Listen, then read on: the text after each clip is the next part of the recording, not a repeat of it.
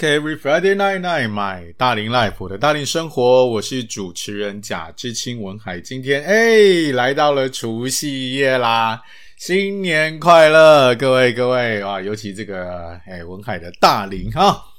今年这个已经进入龙年，都是外外外年了哈，生肖年哈，对，非常的开心。但是呢，只要到了农历年的时候，免不了会发生一件事情哦，都是你呗。可以细给哈 拜年走亲访友啊，那就会碰到一种状况。我记得我小时候哈很害怕，其实真的是很害怕回到呃南部外婆的家。为什么呢？因为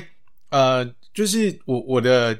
我家的结构是这个样子，因为我爸爸是呃从大陆撤退过来的啊，他是大概呃中学的时候撤退过来，那呃。我爸爸这边的家族的人在台湾的人非常的少，那那个时候算起来，其实其实整个真的算起来就是我爸爸，呃，然后我叔叔、我伯父，那后来当然就延展出去嘛，就是婶婶啊、伯母啊，然后当然还有我们家。那在台湾的亲戚人真的不算太多啊，就是就算当时呃我们因为呃就是同一条村，然后呃我爸爸的堂哥等等的家人，这样算起来其实真的怎么算人数也都有限。但是只要回到了屏东东港，哇，那就热闹了，因为呃因为首先第一个事情是我外公他们的家族就挺大，然后我外婆也有几个姐妹。那然后呃，我妈妈呢？因为我妈妈是长女嘛，哈，然后她往下算也有弟弟妹妹一缸子，然后接着就是呃，因为呃妈妈，然后呃这些这些阿姨、叔叔、阿姨跟舅舅们哈，各有婚嫁了之后，就是呃就会开始有呃就是姨丈啊，有舅妈啊，然后有表弟表妹啊，然后接着哎恐怖咯，就是。外公外婆那边的，呃，就是他的姐妹兄弟们的这些家族也非常的庞大，所以，呃，只要一旦到了过年的时候，总会上演一个就是要叫人，但是这这个人我西郎得改垮掉，我完全不知道他是谁，然后，呃，就是要叫人叫啊，但是那叫什么？好，那这个时候我们就会看到，呃，大人们就开始去算啊，你是谁？你是谁？所以他要叫你谁？哦，那这个是，嗯，说起来是一个蛮有趣的。那我记得，那我记得几年前哦，曾经有一个 App 叫做亲戚呃计算机，就是它会呃让你去呃输入你这个今今天这个亲戚是来自于你爸爸还是你妈妈那一边，然后什么什么等等，这样算完了之后，你要叫他叫他什么？哦，那这个是一个呃，我觉得对于大的家族来说。是一个蛮蛮方便的东西哈，因为毕竟嘛，华人，然后通常家族比较大，然后称谓嘛也比较复杂，呃，不太像呃像欧美啊，就是就是不管你今天是伯父、叔叔、舅舅、隆中，叫做 uncle 啊，全部都一样啊，都是 uncle auntie 哈。那就这样，在这个称谓上面就简单。当然啦，我觉得呃有好也有坏，因为他们的呃这种亲族的称呼相对比较没有那么复杂，所以他们在呃关系上面可能就就是让家族的延展就不一定有有办法像华人的家族啊可以延展的非常非常的远，非常的多。那我所以我我会觉得是有有好有坏。但我们今天不是要聊称谓这件事情啊，就是我记得我小时候 好像考公民还是社会的时候，还有还有还有称谓的这个考试要填空啊，蛮有趣的。OK，我们今天聊回来，我们今天要聊什么呢？我们今天要聊的是今天走亲访友的时候，你总是会碰到一种状况，就是一缸子人聚在一个空间里面，那你总得要聊聊天嘛，是吧？那呃，那在这个通常。拜年，尤其如果说回南部，你当然不会是当日来回嘛，哈，一般很少，你都多少都会待一个一天两天，那就是你就是话题总是会有聊干的时候，是吧？因为呃，比方说好了，像像我我亲亲族比较近的，像我跟我表哥他们亲族已经算近了，但是我们一年有时候见不到一回，我我上一次见到他们就是上一次就是上次过农历年的时候，那是已经是上一次见到他的时候，中间其实基本不联络的啊，因为呃，当然也不是说刻意不联络，只是真的真的没有什么联络的机会，因为我住在呃北部，他住在南部，那在生活的领域上面真的联系就没有那么多，那专业的呃这个领域上也各有不同，所以你说要有什么？呃，互相联系的机会还真的不太容易。好，那因此呢，我们见到面的时候，第一个当然就是问候一下，诶，过去一年你做了些什么？最近好不好？有没有什么特别的事情？那呃，因为 因为我我表哥有有小孩了嘛，而且他哦念大学咯，哦，因为念大学了，所以呃，在这个呃聊天的话题上面会多一层。可是在我这边就没有了嘛，因为因为我我没有未婚没有小孩嘛，所以能聊的话题就会少。那因此我们就会碰到这种情形，就是那可能你翻过天，第二天要聊什么？因为你你你能聊的事情，其实绝大多数都已经聊的差不多了嘛，是吧？那当然，如果说像我平常还有在做节目，我偶尔还可以呃，就是眼睛扫过去观察一下，诶，附近到底有没有什么呃一些比较特别的。啊，抓到我眼睛令我好奇的事情，我可以多跟他们聊一聊。呃，比如说聊聊房子的装潢啊、房价啊、周边的一些呃好吃好喝的啊，就这样，就是顶个一天两天应该没什么问题啊。那但是呃，毕竟不一定你只是待一天两天嘛，而且呃，都对大龄朋友来讲，你每天都聊这些吃吃喝喝的，说真的也没什么意思啊。所以呢，那我就呃，就是在网络上找到了一个。怎么跟不熟的人聊天，快速了解对方啊？这边有十个有趣的聚会话题，跟任何人都有话聊。那听这个标题哈，听这个网络的呃文章的标题，当然我总结成让你不用尬聊的十个话题。呃，可是听起来好像有点浅薄啊，感觉好像说他今天聊天气啊，明天聊服装啊，倒不是这么简单啊，因为他今天在聊的。呃，东西上面真的蛮有深度的啊，因为我们对于大龄朋友来讲，如果这种风花雪月的事情，真的你简单带过也就算了，因为我们也不见得自己是这么在意啊，服装啊，或者是呃什么车啊这一些的事情，我们都想要聊一些比较深入的，是吧？那因此呢，在这一篇文章当中呢，他就呃这个在沟通教练啊。派翠克金啊，在这本书叫做《最强读人术》这本书里面，他分享了十个有趣的提问，而这个提问呢，绝对不是单纯的风花雪月，它可以获得一个人的价值观、一个人的渴望跟自我认知。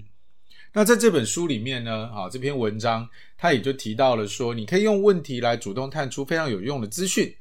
假设性的问题可以绕过人们的心理防御，让他们很诚实的透露出具有深刻意义的资讯，而这也有助于让你明白他们的秘密渴望、他们的价值观以及自我认知。呃，像这样的一个呃说明，听起来有点好像在套话，有点好像在审问啊，但绝对不是啊。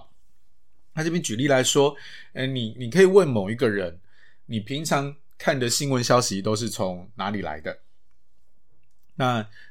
报纸或者是电视，那如果说他们喜欢看的报纸是电视，那个别是哪一家媒体？那他们喜欢看电视频道的哪一台？哪一类的出版品？哪一类的杂志？那有没有他特别偏好的专家或主持人？好，这些问题呢，虽然似乎啊有一点平常，但是这绝对不是我们聊天啊通常会提出来的。那为什么我会呃就是？讲到说借由这个方式来问呢，因为各位你看哦，尤其在台湾，我觉得特别明显啊，像呃二月嘛哈，那才刚刚选完，没有特别久，因此我们在台湾一定会更加的清楚的感受到呃媒体偏食的问题啊。举例来说，有一些传媒它的立场明显偏光谱的某一边，那也有一些明显的偏另外一边。那在呃政治光谱的不同上面，那自然而然我们在媒体的选择上面就会有所不同。所以我们在问这些呃跟这些人聊天的时候，其实也许你平常在跟他接触，你大概就会有感觉。但是你借由这样的一个方式，你就可以大概的知道哦，这个人的价值观可能会在呃也就如果尤其是政治光谱的话，在政治光谱的哪一边，他跟你接不接近？那当然，如果他跟你非常接近，那你就可以呃容易找到话题，你们这样的想法跟价值观接近嘛。但如果他是跟你的，他跟你的呃政治光谱是在两端的话，那你就知道，诶，有些话题呢，可能我们就不一定要把它打开了，啊，就是你呃就是要有智慧的去回避它。那当然，接着啊，接着我们就可以去呃往下去深入聊一点。那因为你在听他多分享的时候，甚至你也不一定要特别去开某一个话题。然后举例来说。呃，比如说某一些人，他特别喜欢看某一某一个光谱的电台，那当然我们也可以问问他说，诶，是什么让你特别喜欢看这个电台？好，那呃哪个节目，哪个主持人特别让你喜欢？然后他有说了些什么你特别有印象的吗？好，那一样，我们先拉回来哈，就是教练都很重视，就是立 flag 这件事情哈。我们目的不是要跟他辩论。我们今天的目的是要度过这段尬聊的时间，所以啊，这样的一个做法，好，会让我们比较相对轻松的，比较能够度过这个尬聊的时间的同时啊，那我们也可以问出一些比较有深度的话题。那接着我们来回到呃这这篇文章这本书，他分享的十个话题，我觉得第一个就很棒，超级有深度。各位听好了哦，哪种类型的奖励是你会付出最大努力去赢得的？哪些类型的惩罚是你会尽一切可能去避免的？OK，我觉得这个问题超级棒的。为什么？因为首先第一个，这个这种问题我们通常不会在一般的日常对话当中聊到，但是呢，它又有相当的深度，却不至于让你没有办法回答。因为在呃这样的一个话题里面，我们可以知道的事情是，某个人他前进的动力是什么，真正激励他们的是什么，那他们在乎的又是又是一些什么？那我们从呃奖励这边当然讲到的是激励嘛，是在乎嘛。那另外惩罚这边就是那什么样的痛苦或是负面的事物是他们所担忧的，他们所想要避免的，那这个答案呢，也就会很如实的反映某一个人的价值观。那作者呢，在这本书里面，他也举例到，他说，举例来说，所有的赌徒都想要一个奖励，叫做 jackpot 啊，头奖。所以呢，我们可以在呃赌场里面，不管你今天喜欢去澳门也好，还是你去 Las Vegas 都好。你会看到有一群人，他会站在吃饺子老虎前面，就是这样一直拉，一直拉，一直拉。那所有的投注站，对，因为我以前做彩券的哈，所以我也会特别注意投注站。啊、在投注站里面，我们会看到经常有一些我们呃大陆叫彩民哈，我觉得那台湾的话叫做彩迷。那我觉得迷会比民更好啊，因为它某种程度如实的反映了这些啊。我们讲客户，对我对卖彩券人来讲是客户，这些客户们的一些行为模式，因为他们会持续的尝试，想要去赢得大奖啊，不管是啊透过刮刮乐，透过即时猜啊，就是 Keno 这种几五分钟一轮的啊，或者是吃饺子老虎，那他们的目的是想要赢损失吗？那他们的目的是想想要获得超越想象的财富吗？那他们真心想要的是赢得大奖，或者是他们想要其实去填补内心的空虚，一次又一次让自己分心。其实我有时候站在那边看的时候，我就觉得很好奇，就是呃，因为从数学的逻辑上面来来讲，你真的要中奖，真是哇，有够难的。对，就就是非常好玩。我那时候在在彩券公司的时候，就因为我那时候做的是运动彩券嘛，我那时候就一直很不能理解一件事情，就是。所有的人都在呃，这在咋呼说我们的游戏很难玩，不好中。但是讲真的，你如果今天是啊、你即便串关好了啊，即便串关，我们今天就是单买让分的胜负，你你的串关你也有四分之一中的机会啊。对你你不中的机会只有四分之三。但是你如果今天买的是呃这种大乐透或是刮刮乐，诶，你不中的机会是几万几几万或几十万分。的的的倍数，诶，你中的机会是只有几万分之一，诶，跟四分之一跟几万分之一哪个高？好，但是说实话，就是 对消费者消费者的逻辑哈，所以这个就啊、透露出一种价值观。那么我们在根据这个人回答这个问题的方式，也可以比较容易清楚的知道，那在他们生命当中的优先事物是什么，以及他们认为的快乐跟痛苦是什么。那这样子的话呢，我们就可以跟一个人相对深入的再往下聊，毕竟都大龄了嘛，对吧？好，风花雪月的事情偶尔带一带也就算了，我们总是要要展现一些这个呃。生命的历程所带给我们的一些深度，OK，这是我们今天要聊的，让你不用尬聊的十个话题的第一个。下一趴回来，我们再继续聊其他的话题。马上回来，OK，Every Friday night night，买大龄 Life，我的大龄生活，我是主持人贾志清文海。今天要跟大家分享的是，让你不用尬聊的十个话题，让各位在农历年的时候可以平安度过走亲访友的尬聊的时间。OK，我们在前一趴呢聊到了一个话题，叫做哪类的奖励是你会付出最大努力去赢得的，哪类的惩罚是你会尽可能去避免的。那我们现在要来聊的是第二个问题，我觉得第二个问题挺可爱啊，那也非常的符合最近的经济情况。它叫做你想要在什么地方花大钱，你可以在哪些地方省钱或分毫不花。这个问题的答案其实可以揭露某个人的人生当中什么事情很重要的，以及他们想要体验什么。重点在于啊，就是我们花了钱下去之后所换得的这些物品或是服务，它的体它的意义是什么？我举例来说，呃，有的人相较于买一个新皮包啊，但是花钱购买各种体验，或许更能够改善某个人的整体幸福感跟人生观。那么，因此，其实我们在问每一个问题的时候，我们期待的是要能够借由这个答案，能够看到这个人背后潜在的情绪跟动机。那如果我们回到这个话题来，又有什么东西是你可以毫无困难的大肆挥霍？又有什么东西对你来讲是毫无价值的呢？呃，我觉得对我来说啊，就是如果我今天要花很多很多的钱去买衣服。这件事情对我来讲是我会想一想的啊。那当然，我觉得呃，从自我的觉察里面，因为其实从呃，我从小就不是那种非常非常重时尚的人。当然有两个原因啊，一个是我的家庭环境，那不是说家庭环境不好，而是说我们家本来就不是那种很重时尚的人，加上我小时候是是严重的过胖，所以时尚这件事情对我来讲。就一直不是一个呃会放在脑子里面去思考的议题，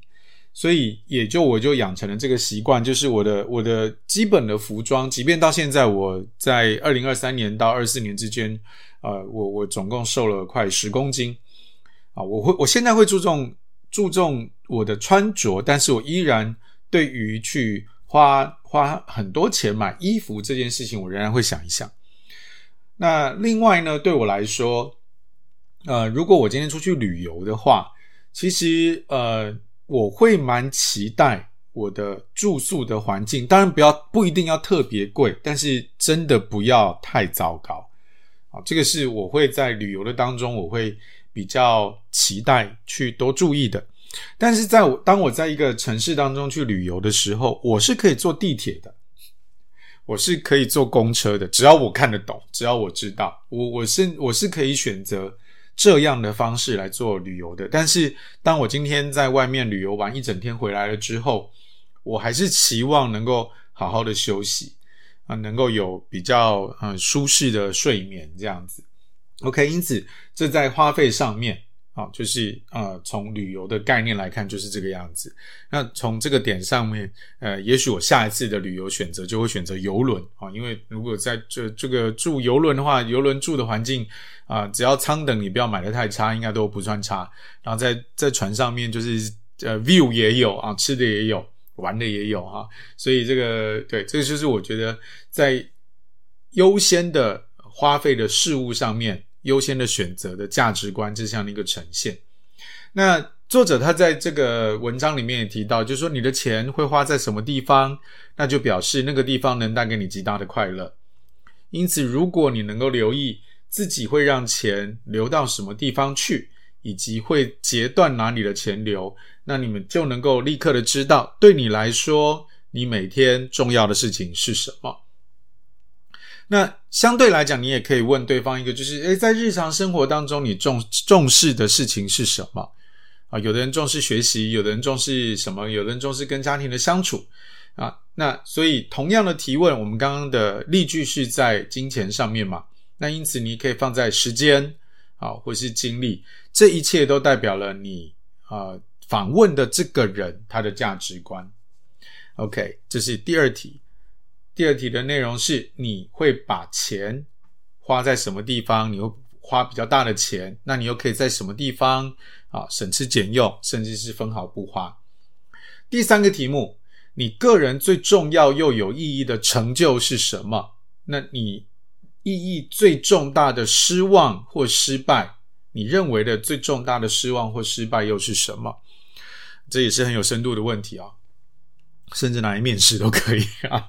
我觉得，呃，当我们今天聊到一个人的成就跟失败的时候，跟某个人看待自己有关系。那如果我们今天讲到成就，啊，呃，一个人是。半天挤不出话来，他是没有办法去讲述的。那我们多多少少可以大概的推测，这个人可能对自我的形象没有呃特别特别的呃有自信啊，因为他不觉得自己有些什么成就。那失败也是好，失败如果说这个人他讲的一直都是很失败的，就是讲用一种很很低潮的一种很负能量的情绪去描述。他的失败的话，那可以感感觉得出来，这个失败对他来讲是带来蛮重大的打击。那如果他一直去沉溺在这个地方的时候，那你就可以晓得这个人目前的情绪是相对比较低落的。那如果一个人的痛苦的失败呢，其实呃这样的问题是可以让我们能够理解这个人他讨厌的自身缺陷。那么成就呢，我们就可以让他提起令人感到骄傲的优点。那以我。的经验来看，其实我会觉得哈，失败跟失望的这个题目，倘若是在尬聊的期间，尤其在过年，我会建议哈，就当然你如果说你已经在呃年假的这五六天当中，你已经无话可聊了，找不到题目了，你可以拿出来。但是你在呃前面啊，就是比如说你刚刚刚刚去到呃某一个环境。你跟啊、这个亲戚啊、你开始要重新的去做一些连结的时候，不要这么早把这个题目拿出来，因为这个题目其实不见得是每个人都能够招架得住的，反而可以去讲一些有意义跟成就的事情啊，这个可以能够反映出这个人的样子。举例来说啊，如果我们今天呃碰到的是一个呃职业妇女啊，假定我们今天那个亲戚，诶，是最近啊在在工作上的表现很好，那他可以想到的。呃，认为这个自己也是成就的话，那我们就可以有理由相信，对于他来说，独立、韧性跟决心，啊，这是他所重视的，而这也是他很呃这个奋力的在办公室里面去达到他的 career high 很重要的一些要素，这是他所值得的。因为这一切呢，都会反映出啊，他们想要成为什么样的人，以及他在这个期望上面。有没有得到满足？有没有得到满足？OK，下一题啊，叫做什么事情做起来毫不费劲？什么事情做起来总是让人精疲力尽？一样的啊，就还是分享一下，能的话最好先问毫不费力。好，如果你这个假期已经长到你实在无话可聊了，你再提精疲力尽。那这个问题呢，其实主要的。呃，方向是能够更清、更清楚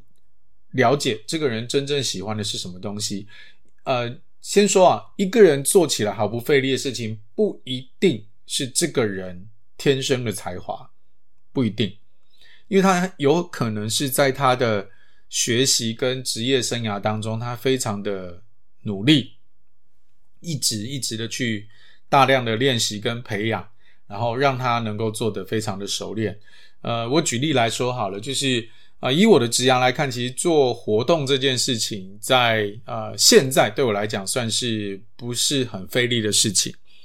但是在过往的职涯当中，其实对我来讲压力蛮大。当然了，我觉得这也跟关系到，因为呃那个时候我所办的活动都是风高风险的活动啊，马拉松、铁人三项、越野挑战赛，这都是高风险的活动，所以其实我在办的时候压力都会蛮大。但是呃，当然随着我离开呃那样的一个工作，呃这些职务对我来讲留下来，对我来讲就是呃就等于是烙在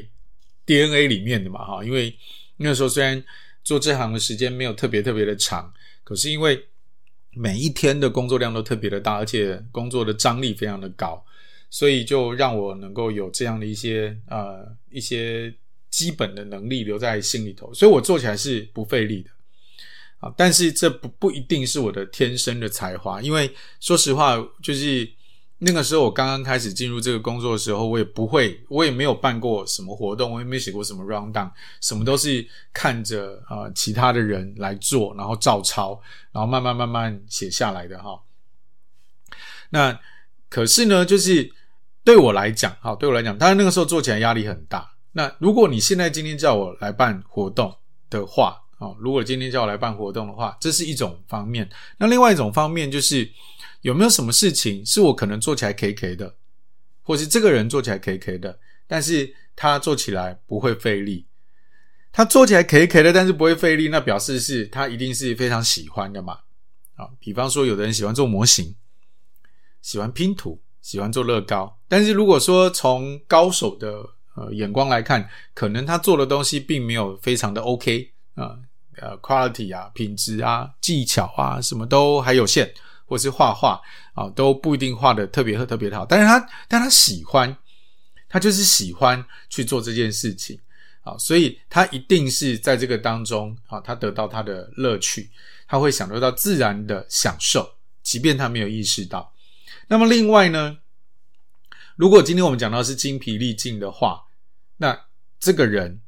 可能不见得对于这件事情他不擅长哦，他有可能是擅长的。就像我刚刚提到的，就是呃，你现在叫我去办活动，OK，我我是擅长的，但是呃，做起来，嗯，我也许不费力啊，但是总是提不起劲，呵呵，对，因为这个是跟对于这件事情的呃心理的状态有关系。OK，所以第四个题目叫做什么事情是做起来让你毫不费力，而什么事情又是让你做起来精疲力尽？这是第四个问题。OK，来第五个问题，这边问到的事情是：如果可以在游戏里面设计一个角色，那你会强调哪些特质，又会忽略哪些特质？啊、我我想，如果说从呃亲戚的角度，以大龄的朋友来看，应该很少人是完全没有呃没有电玩游戏的经验的吧？哈，就是以现在状况来看，当然老一辈的可能没有了啊，像比如像我爸啊、我爸就不一定。这个题目是合适的。那当然，呃，我我我觉得，呃，如果对于在长辈他真的没有电玩游戏的经验的话，那也许可以从呃戏剧的角度啊去跟他聊这件事情啊。那如果可以在一个游戏里面或是一部戏里面设计一个角色，你会强调哪些特质，又会忽略哪一些特质？那么这个问题要问的其实是人们如何看待理想的自我。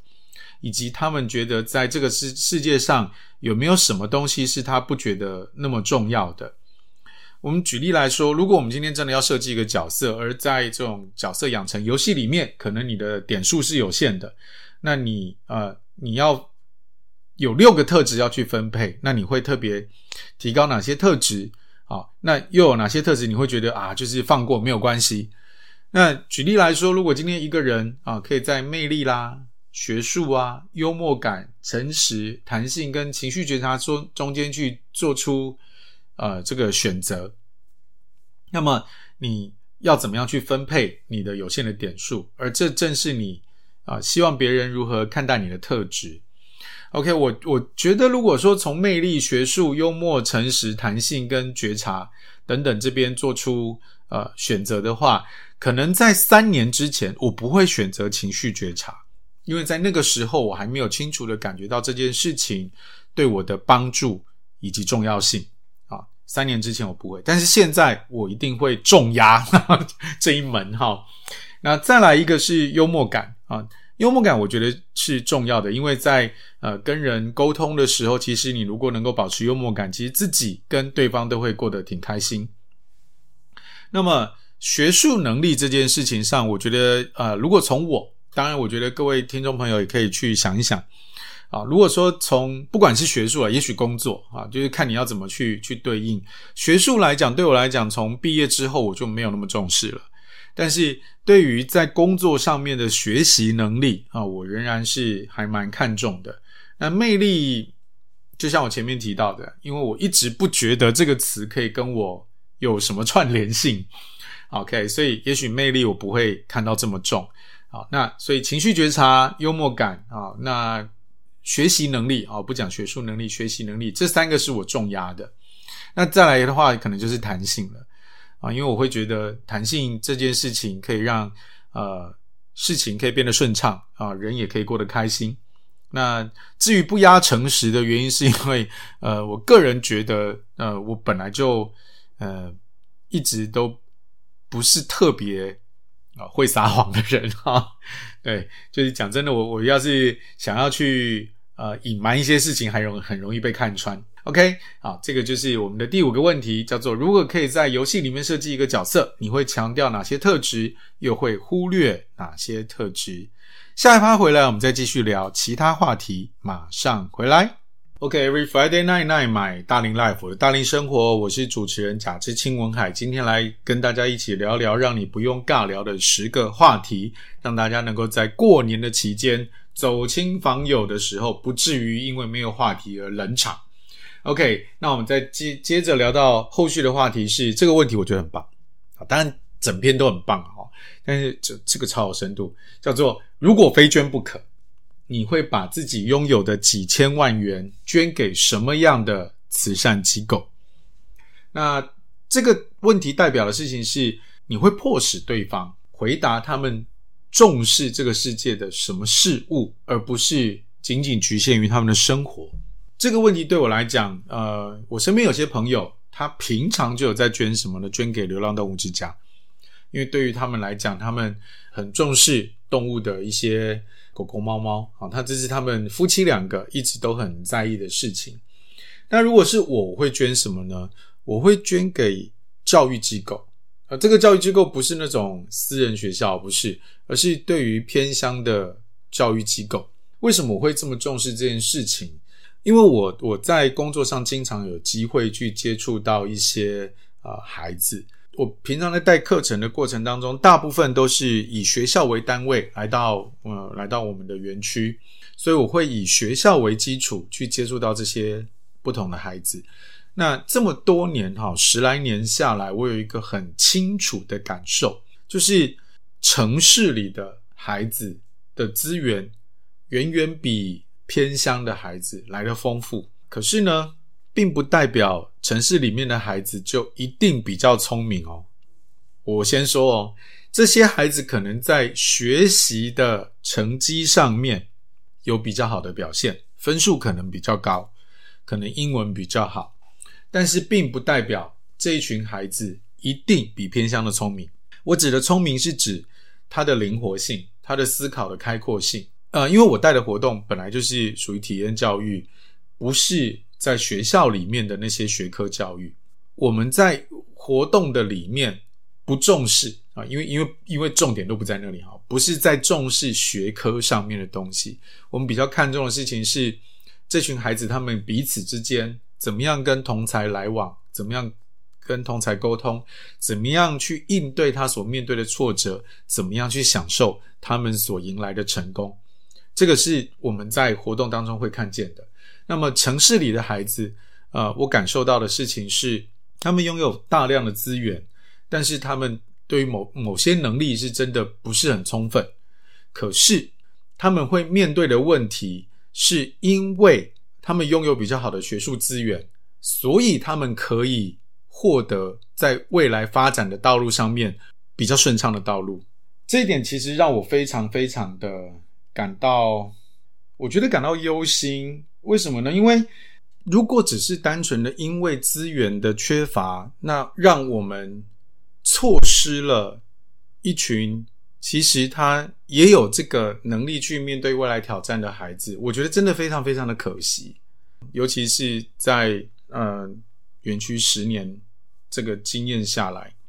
我很期待的事情是，让一群孩子他能够在学习的资源上面不要差异这么大。如果让他们能够尽可能的接触到。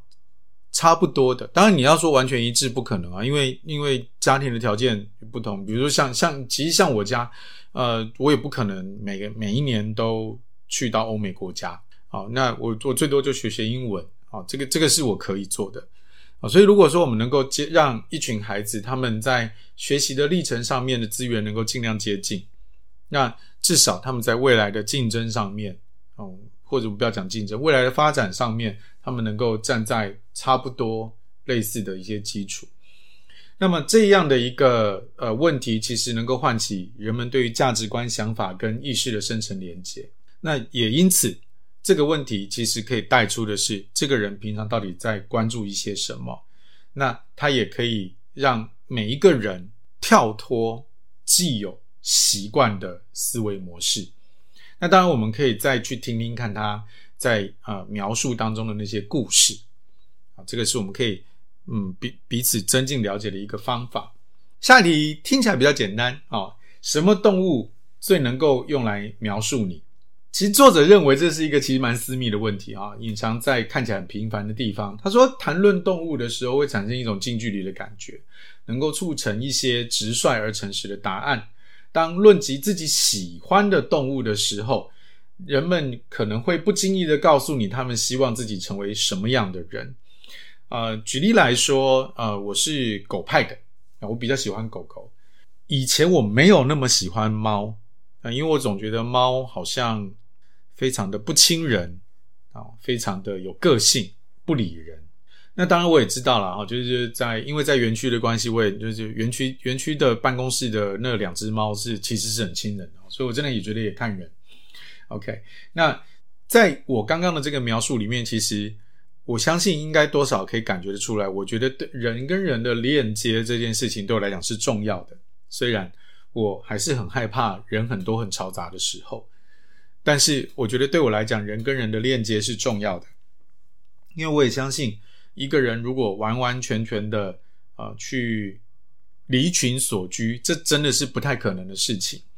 而且，当今天如果我需要帮忙的时候，我总是会希望我的身边有一些可以能够打个电话给他的人。那这样的一个呃，这样的一个表达啊，我觉得可以透露出我的价值观是什么。那作者说呢，你提出这个问题的最好方法是尽可能的看起来轻松自在，好，不要觉得好像你就是在在在审问。那种感觉，好，不要看起来好像就是一副就是要要就是一箭穿心的感觉，但其实呢，这种轻松的态度其实是可以蛮快去穿透人的防卫心态，让他不假思索的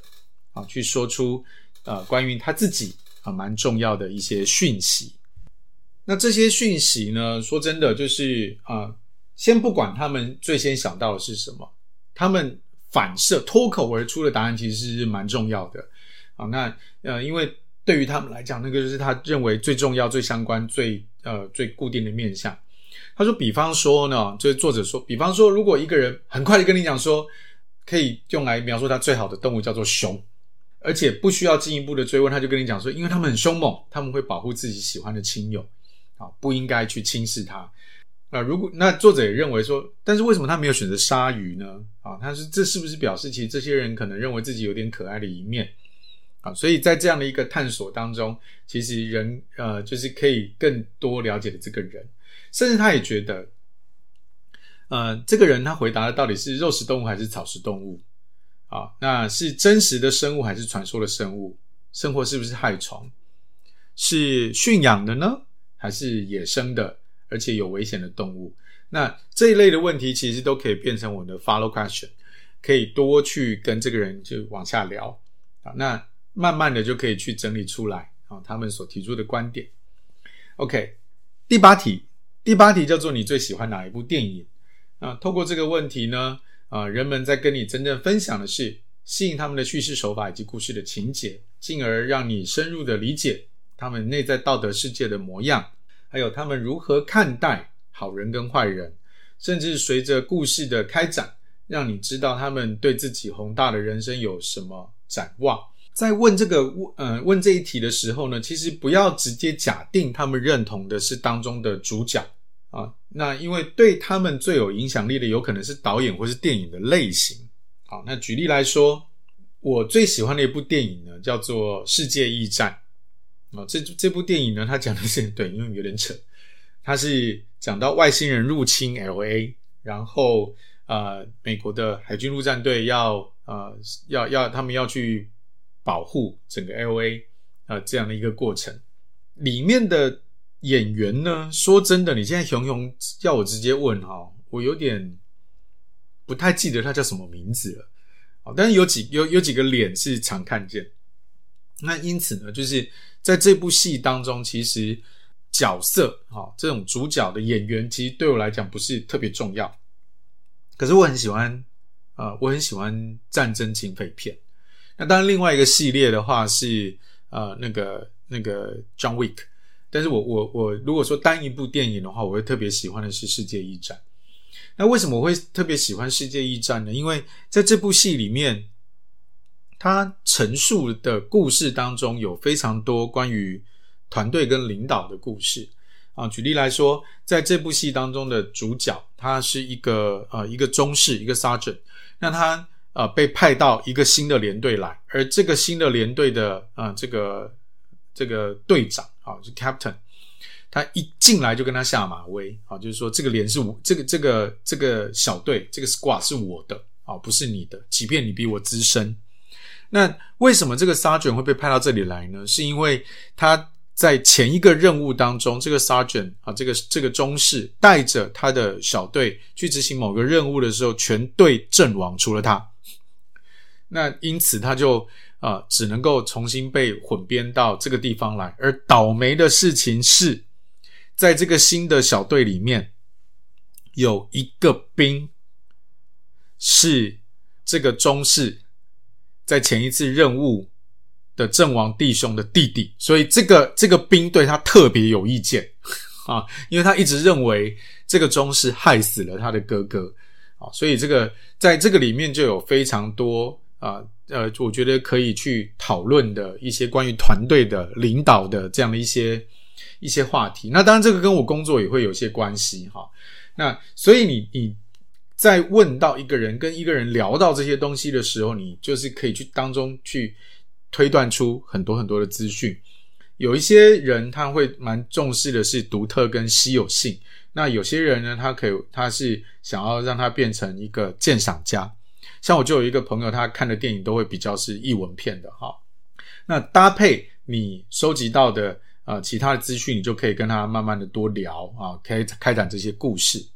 OK，第九个，家里面失火的时候，你会抢救出什么东西？那这个题目绝对是可以很直接的，就是去反映出这个人最基本的价值观跟优先的事物。有的时候你可能很难想象，因为这个问题丢出来的时候，其实我们大部分人会呃会想到的事情是现金、电话、呃身份证、呃什么呃房那个什么。地契，什么所有权状等等这些东西，那但是也有可能今天这个人他会去抢救的是一本诗，啊，一本诗集，或是他家的小狗，因为危急跟紧急的状况可以迅速、更快速打乱生活当中的混乱，啊，让我们每个人，啊，每个人因为其实在日常的生活当中总会呈现一种固定的性格，所以呃，如果我们有这样的一个打断的话，那我们可以反而可以把他那一面去。能够呈现出来，像有的人救狗狗、猫猫，那他一定是更呃重视的是生命。OK，那如果有人拿的是护照，那他有可能更看重的是行动的自由跟旅行能力。那至于如果说他会拿说拿起钱包，因为钱跟卡片跟驾照在里面的啊、这个这个人一定是特别常见的。那这个也代表的是呃一个讯息，就是说他其实并没有。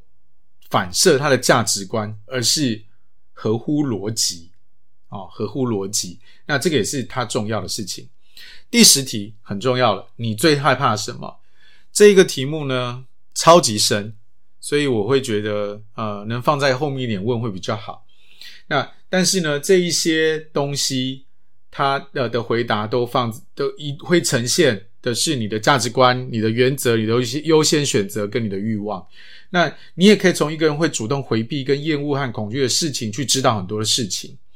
那比方说，呃，一个一个会说出，比如说很害怕蜘蛛的人，跟一个啊、呃、表示说我很害怕自己有早发性失智症的人，他们的心理结构的想法一定会不太一样。总之，恐惧能够让你知道这个人是怎么看待他处理逆境跟痛苦的能力。OK，以上是十个跟让你避免尬聊的题目。你最害怕什么？以及你在家里失火的时候，你会抢救出什么东西？还有你最喜欢哪部电影？以及你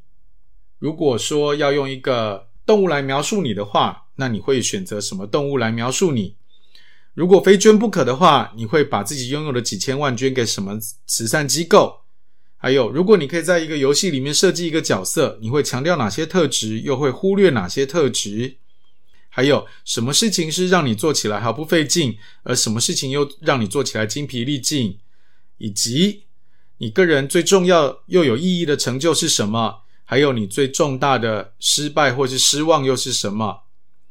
还有，